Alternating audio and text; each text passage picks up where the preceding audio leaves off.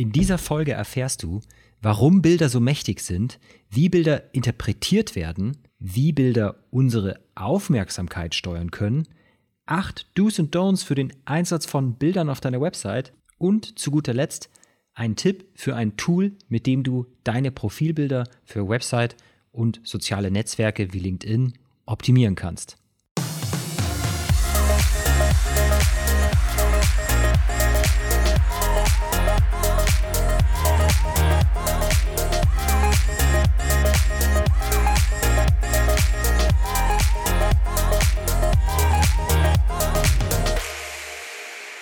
Ja, willkommen beim Erfolgreich mit der Website Podcast, der Podcast für Dienstleister, die mit Online-Marketing und Website die richtigen Kunden gewinnen wollen.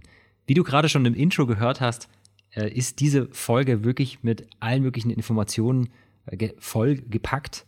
Eigentlich hatte ich ursprünglich nur vor, äh, dieses Tool anzukündigen oder dir von dem Tool zu erzählen, mit dem du deine Profilbilder optimieren kannst.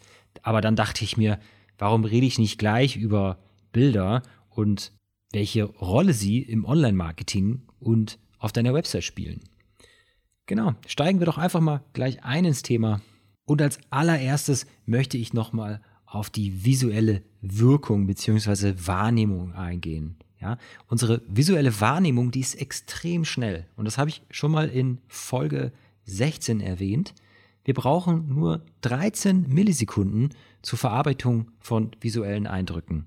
90 Prozent der Eindrücke, die unser Gehirn verarbeitet, also riechen, hören, sehen, schmecken, 90 Prozent davon sind die visuellen Informationen. Und visuelle Informationen verarbeiten wir 60.000 Mal so schnell wie Text.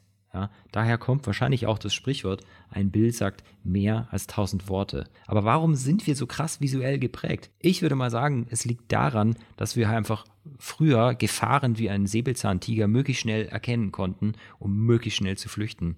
Da haben es einfach ein paar Millisekunden ausgemacht, warum äh, wir heute wahrscheinlich noch auf diesem Planeten weilen. es ist auch so, dass unser Gehirn ohne Bilder gar nicht kann. Wenn man sich zum Beispiel in so einen Wassertank legt, in so einen Floating-Wassertank, wer das nicht kennt, das ist ein Tank, der ist voll mit äh, Salzwasser. Das Wasser hat eine Körpertemperatur und du legst dich da vielleicht für eine Stunde rein und es ist absolute Dunkelheit und absolut geräuscharm und dein Gehirn fängt dann an zu halluzinieren und produziert Selbstbilder. Manche berichten sogar von psychedelischen Erfahrungen. So geprägt ist unser Gehirn von Bildern. Und wir träumen ja nachts auch in Bildern. Bilder bleiben auch besser im Gedächtnis. Und wir erkennen den Inhalt halt oft als Fakten an. Ja, der Psychologe Frank Keil, der konnte da was sehr Interessantes nachweisen. Und zwar die sogenannte Illusion der Einsicht. Ja, selbst wenn wir den Zusammenhang eines komplexen Textes nicht verstehen, halten wir den Inhalt eher für wahr, wenn wir zusätzlich zu dem Text noch eine erklärende Grafik sehen, wir vertrauen der Aussage des Bildes also mehr als dem Text. Also wie du siehst, Bilder haben wirklich einen riesengroßen Einfluss auf uns und spielen eine immens große Rolle in unserer Wahrnehmung. Und als nächstes möchte ich dir gerne erzählen, was es denn für Unterschiede von Bildern gibt. Und wenn man da ganz rauszoomt und in die Vogelperspektive gibt, geht, dann gibt es da eigentlich erstmal einen Unterschied zwischen starken und schwachen Bildern. Schwache Bilder, das sind eher generische Bilder, die zu verschiedensten Situationen passen können. Ein Beispiel hierfür wäre zum Beispiel ein Bild, das die Münchner Altstadt zeigt. So ein Foto könnte man auf einer Website verwenden, um einerseits eine Pauschalreise nach München zu bewerben oder um Trachten zu verkaufen oder auch um eine Versicherung zu verkaufen. Der Zweck lässt sich dem Bild also quasi überstülpen. Typisch sind, also für schwache Bilder sind auch die meisten Stockbilder. Die kann man einfach für viele Situationen verwenden oder sogenannte Moodbilder, mit denen man eine ja, Emotion unterstützen möchte, die man vielleicht mit dem Text daneben oder dem Thema der Webseite hervorrufen möchte. Starke Bilder hingegen, die sind inhaltlich eindeutig und ein Zweck kann nicht übergestülpt werden, sondern die Interpretation stülpt sich der Situation über. Also ein starkes Bild ist zum Beispiel äh, das mit dem Mädchen aus dem Vietnamkrieg. Es gibt aber nicht nur starke und schwache Bilder, sondern es gibt auch sogenannte stereotype Bilder. Das sind Bilder, bei denen man sofort weiß, um was es geht. Zum Beispiel eine lächelnde Frau mit einem Headset, die am Computer sitzt, ist der Stereotyp für Kundenservice. Ja? Solche Bilder sind nicht besonders originell, aber der Nutzer, der weiß sofort, um was es geht. Und wenn der Kunde, Kunde, also der Besucher deiner Website weiß, um was es geht, dann hat er eine gute Orientierung und hat eigentlich eine gute User Experience auf deiner Website. Ja, neben Bildern, da gibt es aber auch noch Icons. Icons, das sind diese, ja, das sind hilfreiche Abkürzungen, aber auch nur, wenn ihre Bedeutung kollektiv richtig gedeutet wird. Ja, zum Beispiel das Hamburger-Icon, was man von mobilen Webseiten kennt oder aus Apps, das ist das Zeichen für das Menü. Das sollte mittlerweile eigentlich ganz gut eine kollektive Bedeutung erhalten haben. Oder das Diskettensymbol zum Speichern. Obwohl mir da auch letztes Mal ein Bekannter erzählt hat, der hat einen Sohn, der ist 14 Jahre alt und er hat auf dem Tisch seines Vaters eine Diskette liegen sehen. Keine Ahnung, wo der noch diese Diskette her hatte. Aber der hat gesagt, haha, guck mal, Papa, äh, du hast ja da das Speichern-Symbol äh, liegen. Der kannte das als, als Symbol erkannt zum Speichern, aber wusste nicht, dass es eine Diskette ist, weil er natürlich äh, nicht mehr mit Disketten aufgewachsen ist. Fand ich, fand ich ganz lustig so. Ja. Also gefährlich wird es, wenn man Symbole verwendet, die keiner kennt. Weil diese, die können falsch interpretiert werden, was wiederum zu Verwirrung bei deinen Website-Besuchern führen kann. Und wenn sie verwirrt sind, dann machen sie wahrscheinlich nicht das, was du dir gerne von ihnen wünschst. Und wenn wir verwirrt sind, treffen wir auch eher ungerne Entscheidungen. Ja, kommen wir mal dazu, wie Bilder unsere Aufmerksamkeit steuern können. Und hier möchte ich erstmal einen ganz kurzen Exkurs zum Eye-Tracking machen. Eye-Tracking, das ist ein Verfahren, mit dem man messen kann, was Probanden auf einer Webseite sich ansehen. Also und wir gehen mal davon aus, da wo sie hingucken, dort ist auch die Aufmerksamkeit bzw. die Wahrnehmung. Ne? Also sprich, es wird mit einer Kamera, wird, werden die Augen gefilmt und äh, eine Software rechnet halt um, wo diese Person hinschaut und später siehst du einen Screenshot der Webseite und darüber gelegt ist so eine sogenannte Heatmap. Ne? Das heißt, da wo es blau ist oder gar keine Farbe ist, da, wird nur gar, da wurde nur ganz wenig hingeguckt und da, wo es rot ist, da wurde ganz viel hingeguckt.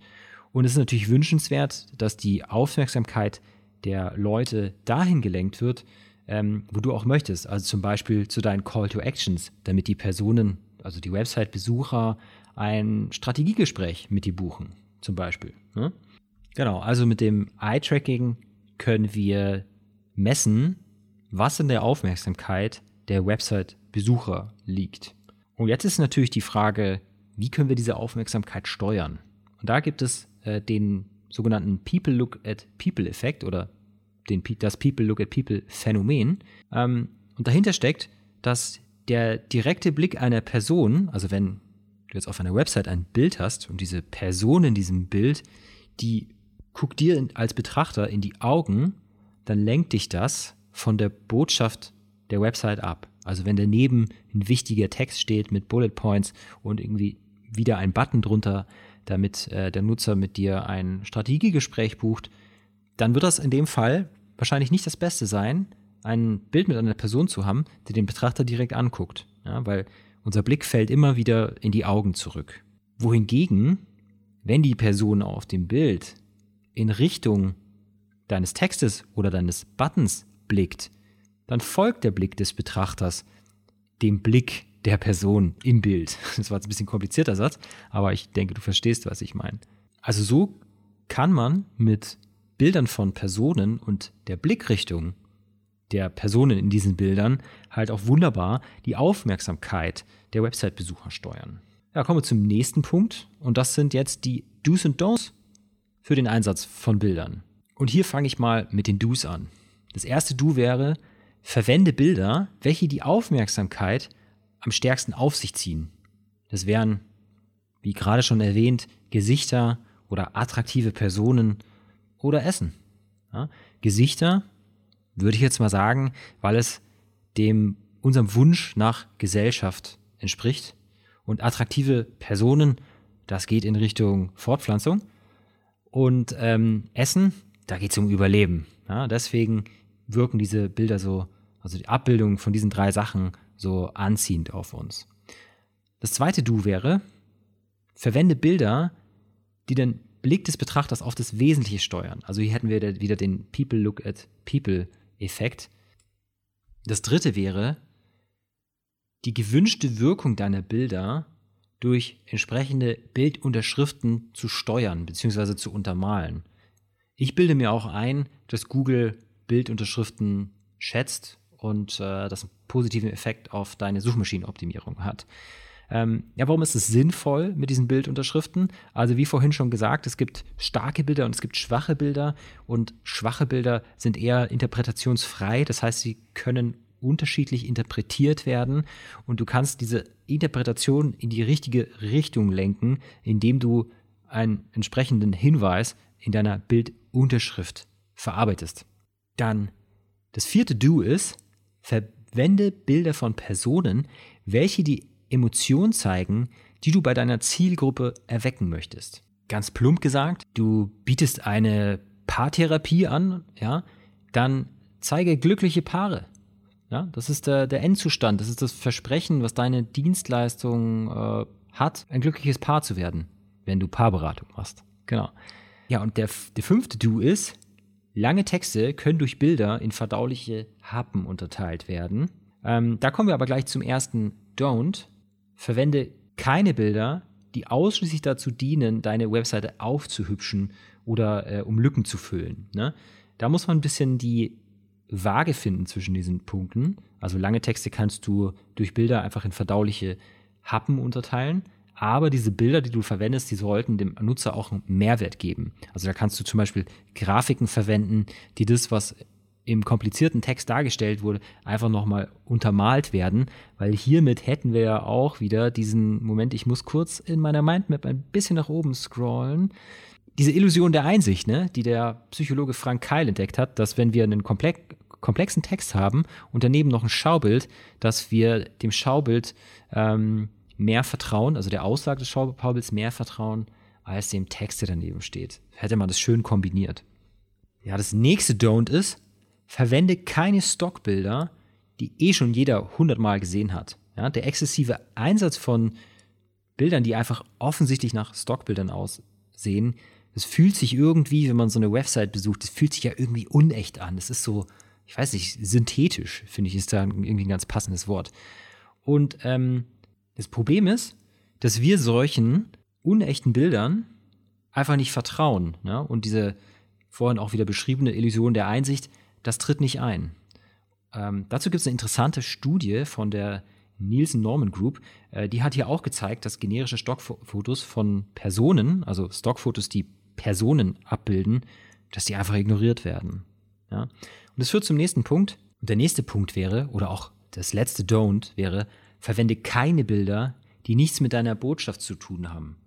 So ein klassisches Beispiel dafür ist zum Beispiel der Einsatz von riesengroßen Header-Bildern, ähm, sobald du auf irgendeine Unterseite klickst. Weil der Nachteil, das sieht vielleicht cool aus, ne? aber der Nachteil ist irgendwie das Wichtige, der Content, der Text, die Headline, ja, das rutscht alles nach unten und ist teilweise auch erst zu sehen, wenn ich scrolle. Es sieht schick aus, aber ganz im Ernst, in den meisten Fällen bringt es gar nichts.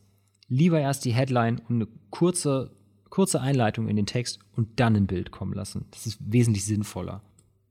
Ja, und dann kommen wir auch schon zum letzten Punkt dieser Episode und zwar meiner Tool-Empfehlung. Das Tool heißt Photofeeler und du findest es unter photofeeler.com, also zu Deutsch Fotofühler. Ähm, und zwar ist es, die Idee ist ganz einfach. Du kannst herausfinden, was andere von deinem Profilbild halten. Das ist ein Online-Tool, wo du dein Profilbild hochladen kannst und andere Nutzer können dieses dann bewerten. So erhältst du dann schnell einen Überblick dazu, wie dein Porträt auf andere Menschen wirkt. Ja? Ähm, das funktioniert so, du lädst dein Bild hoch und dann wählst du eine von drei Kategorien, Business, Social oder Dating. Und dann kannst du Credits kaufen. Das gibt es, glaube ich, ab 9 Dollar. Oder du kannst selbst die Fotos von anderen bewerten und für jede Bewertung, die du abgibst, verdienst du einen Credit, den du halt später wieder für deinen eigenen Test verwenden kannst. Und du kannst das Ganze dann auch noch filtern, also wer an dem Test teilnehmen soll, nach Alter und Geschlecht. Und ich habe das gemacht, natürlich nur im Bereich Business. Und äh, du kriegst dann quasi drei Werte ausgegeben: Kompetenz, Sympathie und wie einflussreich du wirkst. Ja, und dann hast du eine ganz gute äh, Außeneinschätzung davon, wie du auf deinem Foto wirkst. Und diese Profilbilder, die kannst du natürlich irgendwie auf der Website, auf der Teamseite verwenden. Oder es kann auch das Profilbild sein, was du in Facebook hochlädst, in LinkedIn hochlädst oder, wenn du da noch bist, zu Xing hochlädst.